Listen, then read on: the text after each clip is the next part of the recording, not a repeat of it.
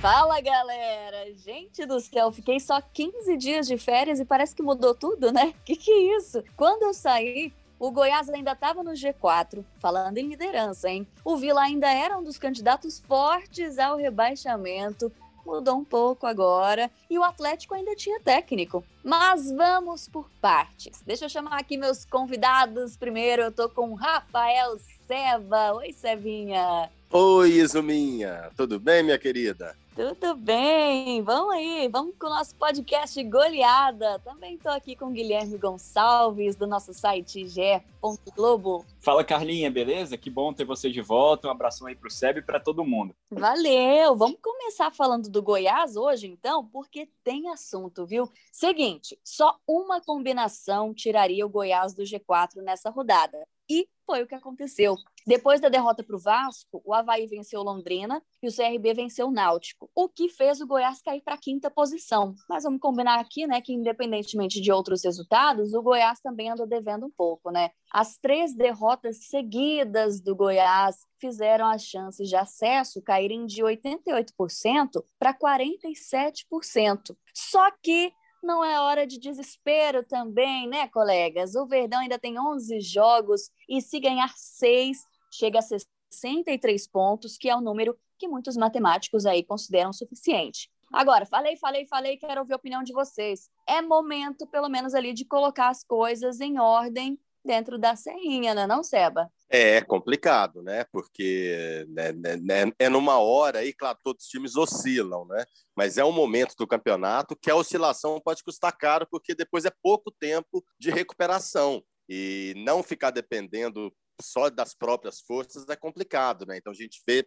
vários times aí crescendo, né? Então é o próprio e, e além desses times também, né? A gente viu a rodada foi muito ruim, não foi pior porque o Guarani ainda não ganhou do Cruzeiro, só empatou, porque senão já encostaria também no Goiás. Agora o Vasco já passa a ser também, é, só tinha 3% de chances de acesso, é, esse número já aumentou bastante também. A gente vê já o clima de torcida em São Januário, já é outro, então é outro time que entra com força também na briga pelo acesso. Então, complicado, né? O Goiás é, tem três derrotas seguidas, o que é mais preocupante, jogou mal, essas três partidas, principalmente as duas anteriores, né? O clássico com Vila, então foi uma decepção total. Então, o sinal de alerta tá ligado, sim. Não deu. É, o time que vinha muito bem na defesa, né? A gente viu contra o Vasco ali dois gols muito parecidos, não deu certo essa dobra de laterais que ele fez ali com a Podi jogando de ponta, o Dieguinho na lateral direita, não deu certo no ataque, muito menos na defesa. O time levou dois gols ali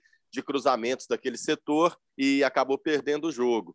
Então tá complicado, tá atos de indisciplina, falta de hierarquia ali, o pessoal não ouve o cabo. Então tudo isso tem que ser colocado ali, tem que ser discutido, tem que ser conversado, porque mais um resultado ruim contra o Vitória é muito ruim para o time e já não sei se o Cabo também permaneceria. Bom, já que o Sebinha tocou no assunto, eu vou continuar com essa polêmica aqui também. A pergunta é muito simples: existe uma crise de relacionamento no Goiás? Ou talvez assim, não diria crise, mas alguma pontinha de desorganização ali na hierarquia? Porque a gente já assistiu duas discussões do Aleph Manga com o técnico, né? Ele já tinha brigado ali com o Pintado, agora com o Marcelo Cabo. É estranho, né, Guilherme? É estranho. O, Goiás faz de tudo para falar que não tem esse problema, mas é claro que, que, que quem observa de fora percebe que algumas arestas não estão totalmente aparadas, né? Nessa última discussão entre Aleph Manga e Marcelo Cabo, uma, tem uma frase do Marcelo Cabo que é muito evidente, né? Que assim, que é muito chama muita atenção e mostra, evidencia isso, que é quando ele fala: "Que mania é essa de retrucar tudo? Que mania é essa de sempre retrucar?"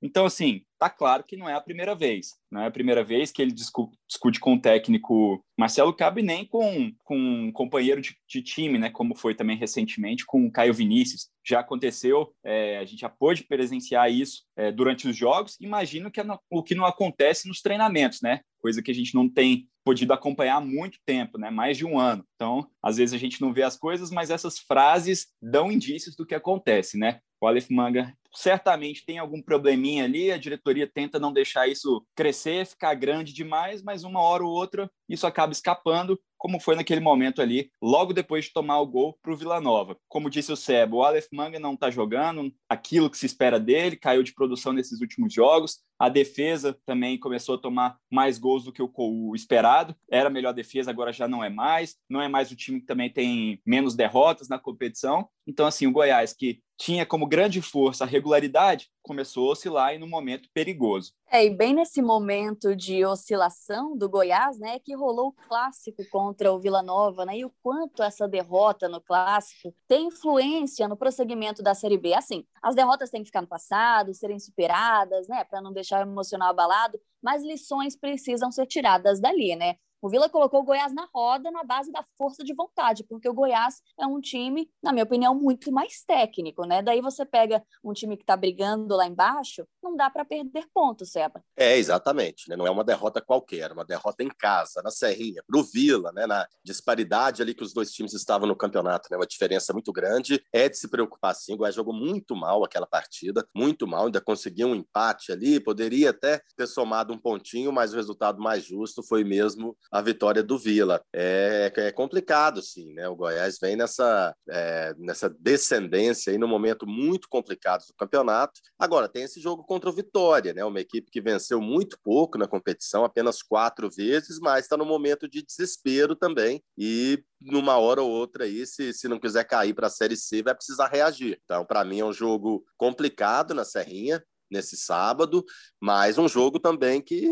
é essencial para o Goiás voltar, voltar ao rumo aí, para tentar voltar a vencer, tentar jogar bem, porque e Série B é isso aí. É, o Goiás ganhou vários jogos aí sem demonstrar um grande futebol, sem jogar um grande futebol, como acontece com outras equipes também. Então é um campeonato né, né muito equilibrado, times times muito parecidos, às vezes até na forma de jogar, Agora, quando não vem o resultado, né, são três derrotas seguidas, então é, é, de se preocupar, principalmente no que tem acontecido aí. O Guilherme falou, né, essa é, de hierarquia mesmo, né? A gente viu, ficou muito claro, né? O cabo ali, ó, e quem manda sou eu, e para de falar, e para de. Então, assim, é, é complicado. E claro que isso os jogadores tomam um lado também, se não se não está 100% ali, tem essa é, isso pode influir, sim, no desempenho da equipe, mas como a gente vê também, é, e não é só o Manga, o Elvis caiu muito de produção nessas últimas partidas. Caio Vinícius fez um clássico horroroso, também não foi bem contra o Vasco. Então, são jogadores que, que têm deixado a desejar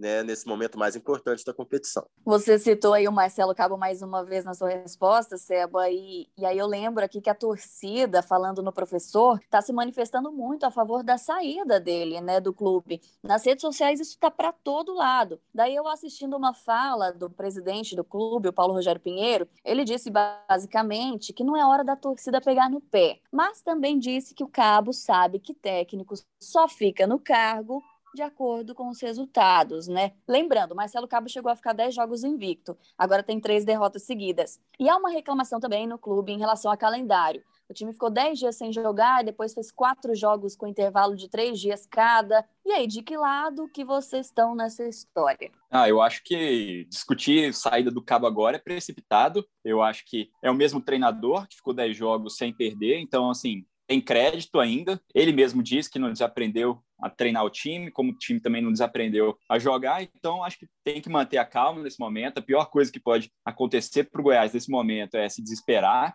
Faltam muitos jogos ainda, então, assim, teve essa oscilação, três derrotas seguidas, mas tem, tem margem de manobra e tem ainda algumas rodadas para se recuperar. Tem que dar uma resposta rápida, mas ainda tem bastante jogo pela frente. Acho que mudança de treinador nesse momento seria muito precipitado. O Goiás tem problemas evidentes ali. O Cabo tem que mostrar a solução nesse momento. A zaga tão elogiada vai bem quando tem David Duarte e quando tem o Reinaldo. Se um desses jogadores sai, a gente já está vendo, já viu que não tem um substituto à altura, né? Iago Mendonça às vezes faz boas partidas, mas não é 100% confiável, muito menos o Matheus Salustiano. Então, assim, acho que outros pontos têm que ser levantados antes de uma possível demissão do cabo. Assim. Claro, ele tem que apresentar soluções porque ele é o treinador e está ali para comandar o time, mas demiti-lo agora por três derrotas, eu acho que seria um exagero. E essa questão do calendário, acho também assim muito cômodo falar disso depois que passou.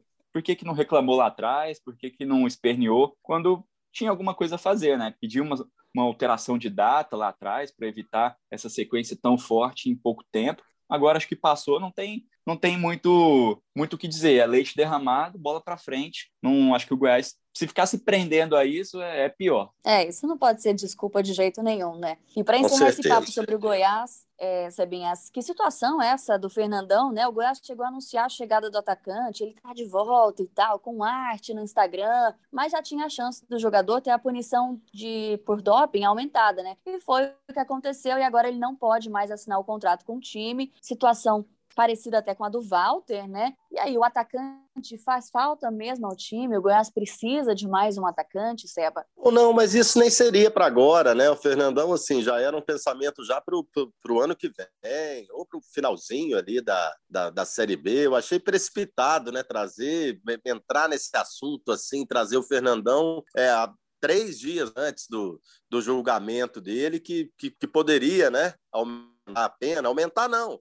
é, no caso, assim, ele, para ele jogar, ele teria que ser liberado, teria que ser absolvido. É coisa que não aconteceu e que geralmente não acontece. Não aconteceu com o Walter também. Então, eu achei muito precipitado, achei estranha essa história de, de trazer o Fernandão agora, para depois falar que ele não pode ficar. Achei um desgaste completamente desnecessário. Bom, o próximo jogo do Goiás é na Serrinha contra o Vitória, como a gente já falou aqui. O Vitória que não vai bem, né? Tá no Z4. É dever de casa, hein, Verdão? E bora seguir agora com a Série B também, porque o time que bateu o Goiás na raça, o Vila Nova, conseguiu depois disso uma vitória contra o Operário, conseguiu pela primeira vez duas vitórias seguidas, né? E com isso ganhou um fôlego tão necessário. 13 terceiro agora com 33 pontos. Dá para trabalhar um pouco mais tranquilo agora. Mas sabendo que ainda é uma missão complicada, né, gente? Série B, aquele sobe, desce na tabela, tudo pode acontecer, mas pelo menos a confiança que eu sempre falei aqui no podcast, que parecia um problema grande dentro do Vila Nova, tá mais em alta agora, né, Guilherme? Sim, o Vila conseguiu uma boa sequência para respirar mais aliviado, né? Conseguiu se desgarrar ali da zona de rebaixamento. Destaque para o ótimo trabalho nesse momento, principalmente do Igor Magalhães, já vinha, já tinha feito um, um, bom trabalho naquela primeira passagem, agora melhorou ainda mais os números. Ele está com números incríveis, impressionantes. Das oito vitórias do Vila na competição, sete são sob o comando do Igor Magalhães. É, e principalmente encontrou um padrão de jogo, né? Tem repetido a escalação, isso é muito importante e está tá sabendo lidar com os reforços que chegaram, usar na, na, hora certa. Thiago Real, por exemplo, já foi titular, mas nos jogos mais complicados, assim, contra o Goiás, agora contra o Operário, não foi titular. Ele mantém aquele meio de campo mais pegador, né? Com, com David, Dudu e Arthur Rezende como meia mais ofensivo, mas o Thiago Real entra em determinado momento e cobra a falta, dá assistência para o gol do Rafael Donato. Então, assim, ele está sabendo usar as peças, mais jogadores chegaram, como os atacantes Diego Tavares e Rafael Silva. Então, assim, o Vila está no momento em que se encontrou, não pode ter uma recaída. Não pode, não pode voltar, por exemplo, a ter aquela sequência de não conseguir vencer em casa, por exemplo, não fazer gol. Então, assim, é um momento muito positivo para o Vila é manter, conseguir vencer em casa, como conseguiu nesse jogo contra o Operário, beliscar um pontinho fora de casa e a campanha do Vila pode se tornar tranquila até a reta final da competição. Vai brigar por acesso? Claro que não. não, não também não precisa delirar e sonhar com isso. Não adianta falar em acesso. É uma campanha para terminar segura e isso já é o suficiente para o Vila Nova nesse momento. Bom trabalho do Igor, momento positivo da equipe. É isso que o Vila tem que comemorar. O Seba, o Igor é o técnico que vai ficar no comando até o fim da Série B? Ou deve ser? Ah, com certeza. Com certeza. Não pode nem se falar mais nisso, né? Depois daquela passagem tumultuada do Emerson Maria, de tudo que aconteceu, acho que o pessoal fechou com o ali e ele realmente está fazendo um trabalho aí muito bom, né? Nessas últimas rodadas, o time pontuou bastante, é, deu uma respirada boa fora da, da zona de rebaixamento. Essas duas vitórias seguidas um clássico fora de casa, né, que venceu e venceu bem, colocando o adversário ali na roda. Depois essa partida agora, que estava caminhando para o empate, de repente aos 50 minutos, né, até mais um pouquinho ali do, do final dos acréscimos, o, o Donato faz um gol de cabeça. Então, assim, as coisas estão dando certo para o Vila, tem que continuar assim. O time, o, o, que o Guilherme falou aí, o Igor encontrou a formação com muita calma, é né, um cara que não se desespera ali na beira do campo, nas entrevistas, mantém o foco, mantém a, a tranquilidade, a simplicidade, não está inventando. Então, acho muito boa a fase do Vila aí, tem que tentar somar o maior número de pontos agora. Tem um confronto direto né, no sábado contra a Ponte Preta, jogo importantíssimo. De repente, um empate ali já, já é um bom resultado também, mas no, no, no embalo que o time vem, pode vencer sim, fora de casa. Está recuperando jogadores, vê o Pedro Júnior, né? Quanto tempo sem marcar um gol? De repente já entrou ali no clássico, primeiro toque na bola, marcou um gol. Jogador que pode ser importante nessa reta final. Então é isso, né? Recuperando jogadores, recuperando a confiança. William Formiga jogando bem ali pela, na, na lateral esquerda também. Acho que é, né, o Bruno Colasso machucou, mas ele retomou a posição. Então, tá, tá, tá uma fase muito boa, Vila. Tem que aproveitar para não, não passar mais susto daqui até o final da Série B. O Guilherme citou os reforços que chegaram aí, né? Já entraram em campo na vitória sobre o Operário, o Diego Tavares e o Rafael Silva. Rafael tá de volta ao time, né? Ele passou pelo, pelo Vila no fim de 2018, começo de 2019, quando marcou sete gols em 24 jogos. E o Diego tem 30 anos e disputava a Série C com o Figueirense. Gostou, Guilherme? Acho que agrega. Acho que sim, nenhum vai chegar para ser titular absoluto. Rafael Silva tem bons números nessa primeira passagem. É um jogador que pode ser centroavante ou também atuar pelas beiradas. Acho que o Cleiton, nesse primeiro momento, vai continuar sendo titular, mas esses jogadores são boas opções, né? O Enan saiu, então, assim, o que, que o Vila tem de opção como centroavante? Tem o Cleiton, Pedro Júnior pode jogar ali também. Agora chega o Rafael Silva e tem também esse Diego Tavares, conheço um pouco menos, mas entrou nos dois jogos, foi, foi pé quente, né? A torcida gostou bastante. Ele deu uma boa mobilidade para o time, né? Entrando no segundo tempo contra o Goiás e contra o Operário. Como eu disse, são jogadores que não vão ser titulares é, absolutos, mas podem agregar destacando aí né, o bom momento do Alisson, né? Como esse jogador cresceu, né? Chegou bem desacreditado aqui, não era um, um, grande, uma grande esperança assim do Vila, mas se firmou, mesmo quando não fazia gols, ele sempre foi aquele jogador titular, né? Sempre ficava aberto ali a outra posição, se era o Kelvin, se era mais um meia, quem jogava ali naquele trio de ataque, né? E do outro lado, o, o Alisson se firmou, fez um bonito gol no clássico contra o Goiás e está sendo também um dos jogadores mais importantes nesse bom momento do Vila Nova. Guilherme falou de torcida, ó, eu vou pegando um gancho atrás do outro aqui. Vamos falar disso também, porque olha só, a fama da, da torcida do Vila Nova vai longe, né? Aliás, saudade de uma arquibancada, vocês também não estão? Aquela loucura, aquela pulsação que com certeza o jogador sente dentro de campo, né? Só que, claro, o momento ainda é de muita prudência e bom senso. Vai ao estádio, vai com muito cuidado. E aí o Igor Magalhães falou até que a energia da torcida foi o diferencial no último jogo. Vocês concordam com isso? Olha, sim, né? Até como foi a vitória ali no finalzinho, né? Eu acho que, que quando as coisas dão certo, assim, pode sim dar esse, dar esse crédito para a torcida. Eu acho que vale, sim, é, ver o Vasco em São Januário agora, né, com a presença de público, como foi vibrante ali, como foi importante para a atuação do time. Para mim, foi para mim foi a melhor atuação do Vasco na Série B do Brasileiro, foi contra o Goiás. O Goiás ainda deu azar em relação a isso, né, porque São Januário ali estava desrespeitando todos os protocolos, né, o que a gente viu nas imagens ali, é, aglomeração, pessoal sem máscara, mas a, a, vibração da torcida ali foi fundamental. Isso não é. Eu acho que não, não é o que faz também o time, o time vencer, né? Tanto que com torcida ali, o Goiás foi perder o clássico para o Vila jogando muito mal, apático, completamente apático, com a presença da torcida dentro do seu estádio.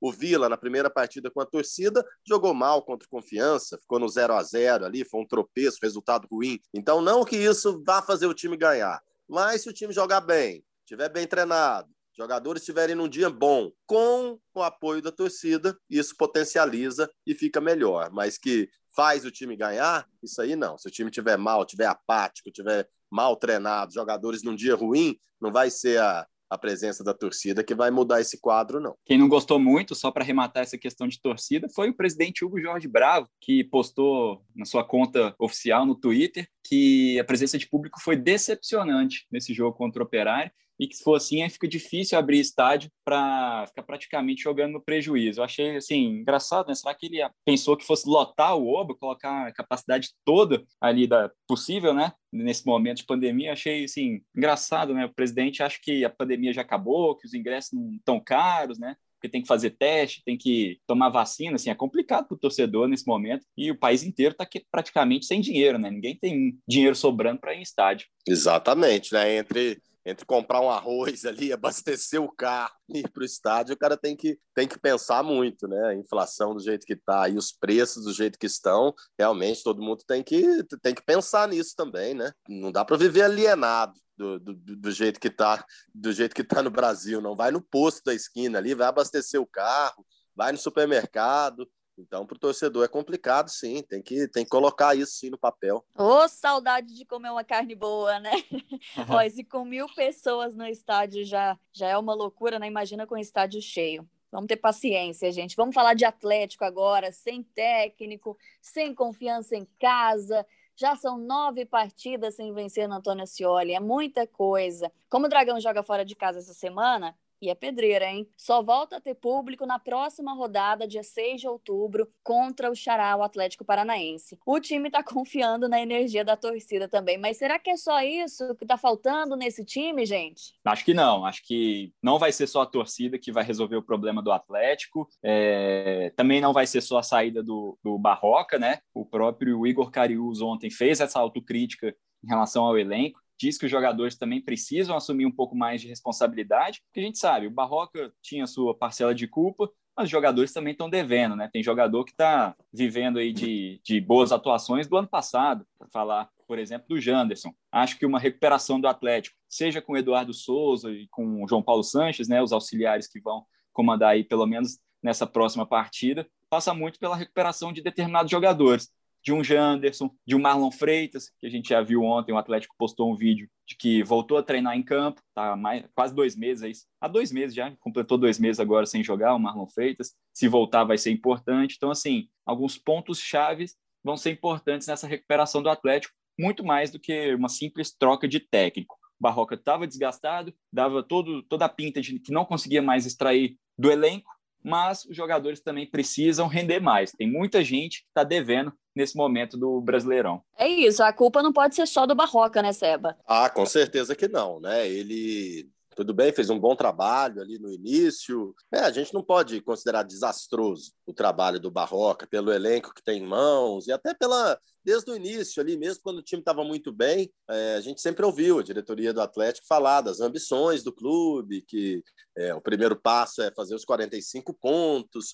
Enfim, eu achei isso até muito cauteloso numa determinada num determinado período né, em que o time estava bem, estava jogando bem, eu acho, eu até falei isso no, no, no, último podcast, né? Eu acho que o Atlético perdeu o time ali nesse Campeonato Brasileiro, né? Então, principalmente nos jogos em casa, naqueles, naqueles tropeços ali contra a Chapecoense, contra outras equipes que estavam na parte de baixo da tabela. O Atlético tinha que ter aproveitado ali para ter somado pontos, para ter se garantido já na primeira divisão. O Atlético, para mim, já é, é, pelo que fez ali em determinado período do campeonato, era para tá tranquilo. Já era para ter se garantido, não, não, falado mais em rebaixamento, mas não aconteceu. É essa sequência de empates, né, que não leva o time, empate em pontos corridos, campeonato de pontos corridos, não faz o time deslanchar, não conta ali como critério de desempate número de vitórias. Então foram muitos empates, principalmente dentro de casa, contra equipes que estavam muito mal na competição, e isso custou caro.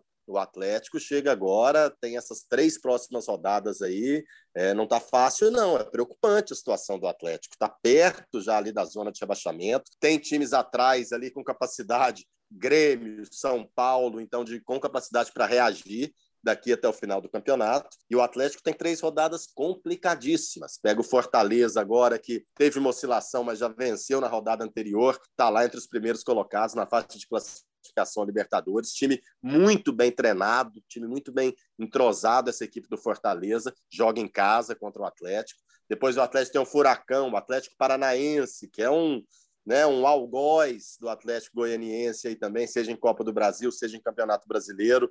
Aqui no Acioli, onde o time não consegue vencer já há quantas rodadas, né, quase 10 jogos sem vencer em casa, e depois pega o Fluminense fora de casa, no Rio de Janeiro.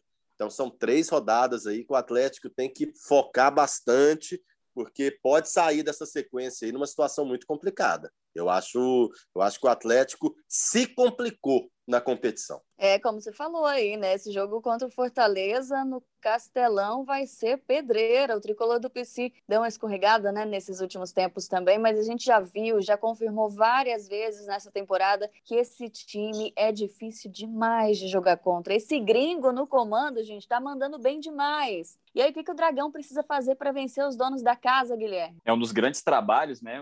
Juan Voivoda aí do Brasileirão tá fazendo realmente muita coisa com esse Fortaleza, que nesse momento é, quarto, é terceiro colocado, né? Terceiro colocado no Brasileirão, com um elenco bem inferior ao Flamengo, a Bragantino, o próprio Corinthians agora reforçado. Né? É um jogo difícil para o Atlético. É difícil estabelecer qual pode ser a melhor estratégia. Eu acho que vai ter que retomar um pouco daquele estilo de jogo mais fechadinho, que caracterizou bem o Atlético na, no início do Brasileirão, no início da, em, em bons jogos que fez na, na Sul-Americana, né? Fechar a casinha um pouquinho, jogar em contra-ataque. A gente sabe que quando tenta propor o jogo, o Atlético tem mais dificuldade. Então, assim, não dá para achar que vai lá e bater de frente com o Fortaleza nesse momento, né? O Fortaleza tem uma equipe melhor, o Atlético não é favorito jogando no Castelão, longe disso. Então tem que ir com os pés no chão. É jogo para, querendo ou não, tentar decidir uma bola, um contra-ataque, uma bola parada, porque é jogo bem difícil para o Atlético.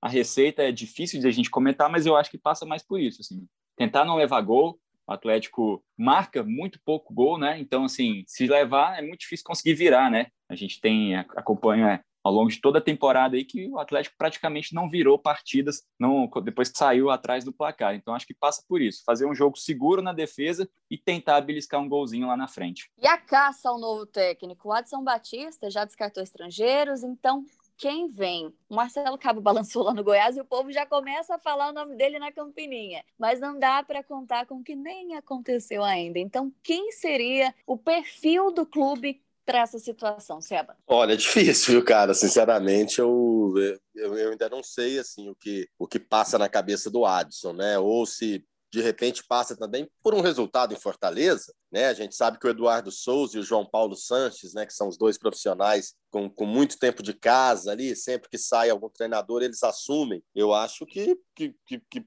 pode ser, pode ficar na mão deles também até o final da competição, principalmente dependendo desses próximos resultados, dependendo da atuação e do resultado nessa partida contra o Fortaleza, né? A gente, é, a gente sabe que o Watson confia também nessa comissão permanente da casa e que, e, e que eles podem sim fazer um bom trabalho, né? Já estão acostumados ali, já conhecem bem, você é, agora pegar uma outra filosofia de trabalho ali para mudar tudo, de repente, pode ser que não, não, não surta o efeito esperado, né? Agora, no futebol, a gente não pode duvidar de nada, né, cara? A gente não viu o Hélio dos Anjos lá, saiu um mês depois, voltou ao Náutico. Então, assim, o pessoal fala, ah, Marcelo Cabo, mas, pô, se, se o Cabo cair no Goiás, eu acho que é um nome, sim, que, que o Adson pode procurar no Atlético, até porque conhece tão bem o treinador, e o treinador já conhece também a casa. Mas, enfim, a gente não pode nem especular isso, porque porque não aconteceu. Agora, eu acho que, que o Adson vai tentar, por enquanto, aí, focar nessa comissão permanente da casa, com o João Paulo, com o Eduardo, para tentar dar uma reviravolta aí no campeonato e, e, e, pelo menos ali, se livrar de qualquer risco de rebaixamento. Eu acho interessante esse momento, só para continuar nesse assunto de técnico, que o Barroca saiu, o Atlético está sem treinador. No momento, assim, interessante, porque geralmente quando sai treinador assim, a gente fica pensando, especulando quem vem, né? E geralmente os técnicos assim possíveis ou estão empregados ou, ou só tem treinador muito caro no mercado. Curiosamente, nesse momento eu acho que tem assim alguns nomes que são do tamanho do Atlético e estão disponíveis. Vou citar quatro aqui, ó. Roger Machado está tá no mercado, está disponível, né? Treinou, o Fluminense recentemente, mas eu acho que não, não subiu ainda de patamar, assim, apesar de estar tá no Fluminense, ele está num patamar que ainda é do tamanho do Atlético. O Lisca, que saiu do Vasco recentemente também, acho que está no patamar do Atlético. O Guto Ferreira, que estava no Ceará, treinador também do, do patamar do Atlético. E o, o Jair Ventura, outro treinador assim que está no patamar do Atlético. Não vou ficar aqui falando de Mano Menezes, de Rogério Ceni que tá, também está no, no mercado, mas assim, esses quatro nomes me chamam a atenção, assim, que, claro, a gente pode discutir quem se encaixa ou não na filosofia do Atlético, mas acho que são treinadores que estão no, no mesmo tamanho, no mesmo patamar do clube e poderiam pintar. Não é uma informação, não, tô, não tem essa apuração, mas são quatro nomes que me chamam a atenção. Guto Ferreira, principalmente. É, e olha que o Lisca também poderia ser uma boa, né? Uma um boa cara que também. não tem medo de, de ousar, né? Que faz muito com pouco às vezes. Agora, se ele encaixa na filosofia do Atlético, no que o Adson Batista espera, aí eu já não sei, né? O Atlético É, vai pode, ser pode, pode sair faísca aí, Adson É. e Lisca. hein? É, é- aí é perigo. O Atlético será comandado mais uma vez pelo auxiliar Eduardo Souza, né? O cara que tá sempre ali quando o Dragão passa apuros, tem total confiança da diretoria e geralmente tem resultados muito positivos também, né? O jogo é sábado, todos os goianos jogam no sábado, dia então de colar na TV e torcer junto. Valeu, pessoal, então, pelo nosso encontro por aqui mais uma vez. Valeu, Sabinha. Valeu, Carlinha. Beijo para você, um abraço a todos aí. E vamos torcer, né? Vamos torcer para os goianos, porque essa rodada realmente é muito importante para os três aí, na Série B e na Série A do Brasileiro. Valeu, Guilherme. Valeu demais, Izuminha. É bom ter você de volta, bom voltar a falar com você. Valeu também falar com você, Sebinha. Um abraço para todo mundo que acompanhou a gente e até o próximo Goleada. Um abraço, pessoal. Até a próxima no nosso podcast Goleada. Até. Vem a cobrança do escanteio, a bola viajou, passou Lino! Gol!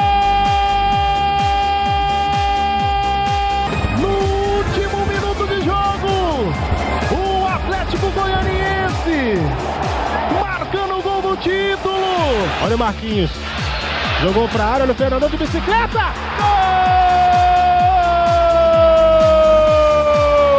É do Goiás!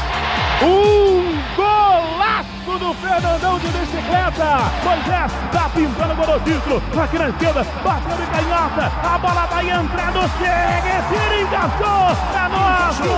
É! É nosso! É nosso!